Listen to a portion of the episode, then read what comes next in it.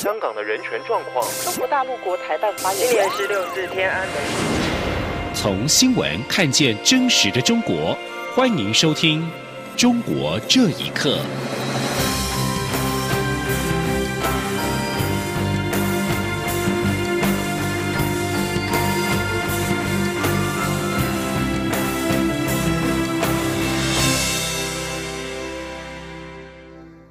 听众朋友们，晚安，欢迎收听《中国这一刻》，我是李自立。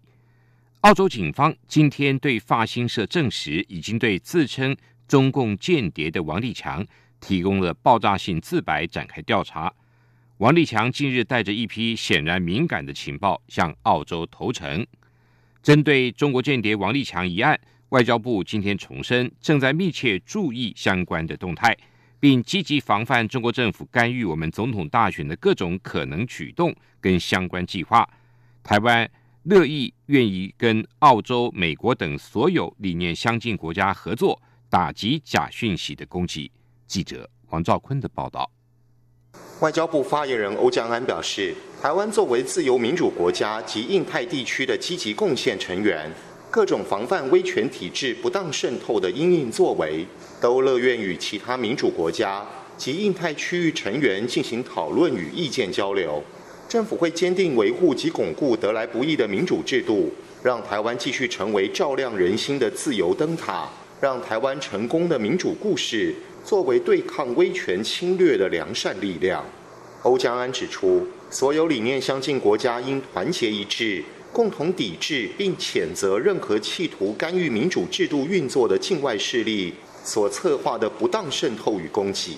啊说。相关的这个动态，我们都密切的一个注意，也是积极的防范中国政府呢干预我们总统大选的各项的可能的举动跟相关的这个计划哦。台湾乐愿与澳洲、美国等所有理念相近的国家呢，我们共同的来合作，来共同打击这个假讯息的一个攻击，以及对于针对各项外来势力，当然包括中国政府他们不当的一个介入，呃，以避免呢我国的。一个民主程序受到干扰，我们这样做法呢，是要确保我们在明年的总统的大选的时候，跟我们的立法员的选举，那它的结果要能够充分的反映出台湾真实的民意。媒体关切我与澳洲在此案的合作状态，欧江安表示，情报交换事宜应由主政单位国安局回答。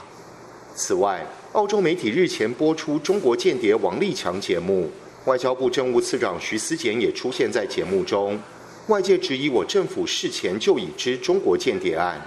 欧江安对此重申，徐思俭受访时没有触及王立强案，澳洲媒体是在事后剪制时配合当时发生的时事议题，连贯剪辑后于十一月二十四号播出。欧江安强调，澳洲媒体有其选择议题的手法，外交部表示理解。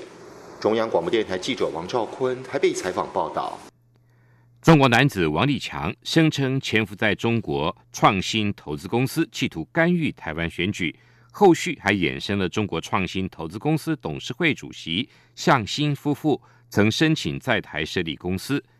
经济部长沈荣金今天对此说明，此案有国安疑虑，因此驳回了。而投审会的其他申请案，以目前的了解，都跟这两个人无关。记者谢佳欣的报道：外媒披露，中国籍男子王立强自称是潜伏在中国创新投资公司的间谍，企图渗透台湾，影响我国大选。近期也有学者声称，接到中国创新投资公司董事会主席向新的邀约，表明想要投资，透过知名律师陈长文的事务所转借资金，在经济部投审会过关。经济部第一时间已发稿澄清，此案早已基于国安理由驳回。部长沈荣金二十六号出席埃塔联盟会员暨 SIG 成立大会受访时回应，经过国防部调查，向新及妻子龚清担任中国创新公司、中国趋势公司的董事，两家公司曾与中国军工企业的附属公司签署合作意向书，且中国创新公司所控股的香港太阳创建公司是以军用航空蓄电专利技术为核心，生产太阳能光电一体系统。这些技术大量应用在军队装备等市政，认为两人与中国军方关系密切，此案恐有国安疑虑。他说：“这些技术跟军事的使用是有密切的关系。他的老婆是任职在中国的国防科技信息中心，所以这些呢都跟中国的军队有密切的关系。所以国安部呢就基于这样会有国安的疑虑，那投审会就。”把它驳回。至于有媒体报道，向心透过其他方式在台投资，如在台北市大量购买信义区土地。沈荣金则回应，若循其他管道，不需经由投审会核准的案件，投审会也难以掌握，需要由其他相关单位来做确认。而投审会其他投资申请案，以目前了解，都与向新、公卿两人无关。中央广播电台记者谢嘉欣采访报道。路透社报道，随着暴力抗议活动席卷香港，中国高阶领导人近几个月来一直在位于深圳郊区的紫金山庄，绕过正式的官僚机构，对香港问题做出应应。过去二十多年来，北京透过中联办监视作为金融中心的香港。香港中联办是中共在香港的派出机构。知情人士表示，香港中联办主任王志明是中国派驻香港最资深的官员。香港理工大学遭警方持续包围多天，数十位泛民的新科议员以及教育界人士陆续到理大声援留守者，甚至入夜之后还有上千民众到场呼吁警方解封理大。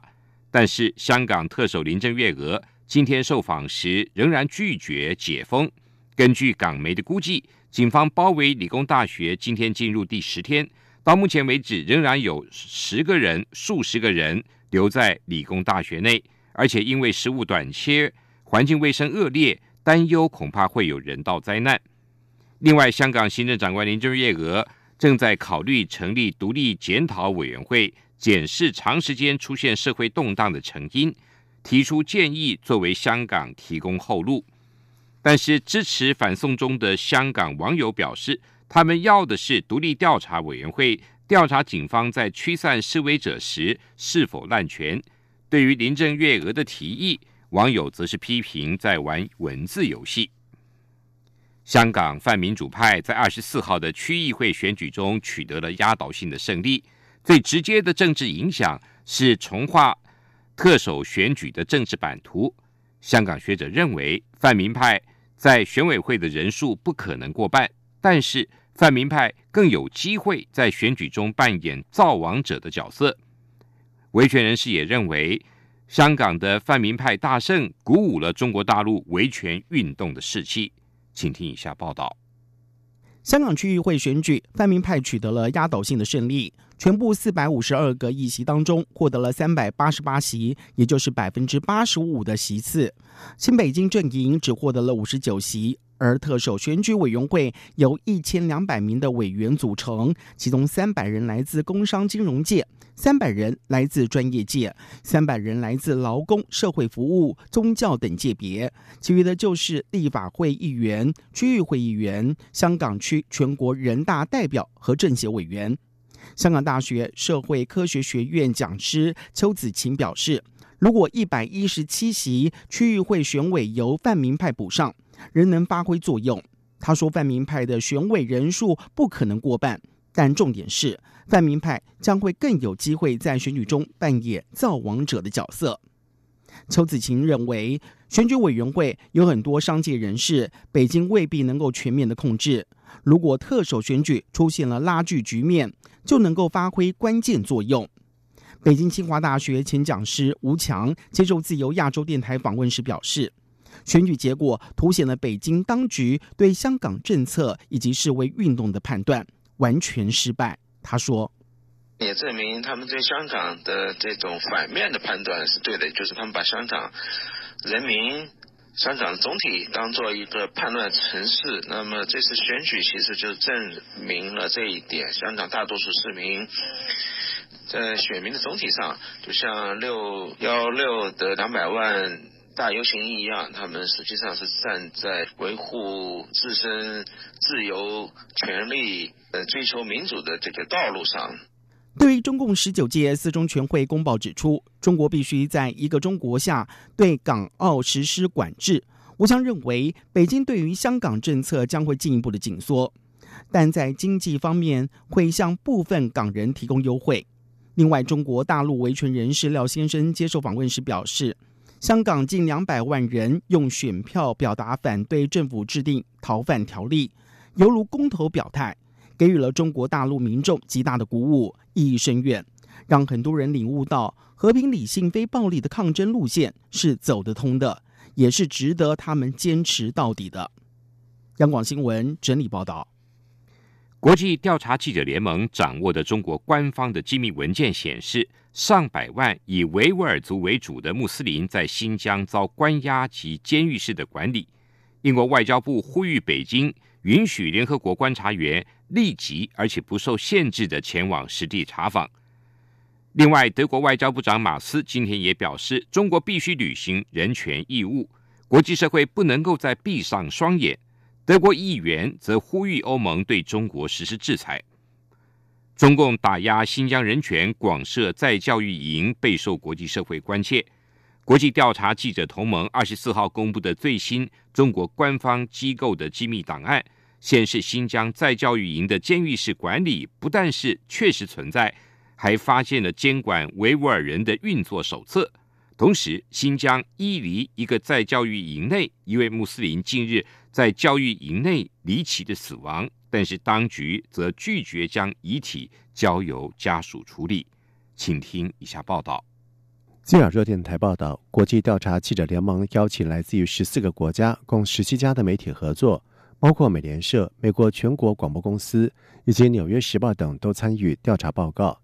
中国官方二零一七年的档案资料证实，中国在新疆设置所谓在教育营的职业训练中心，类同于监狱。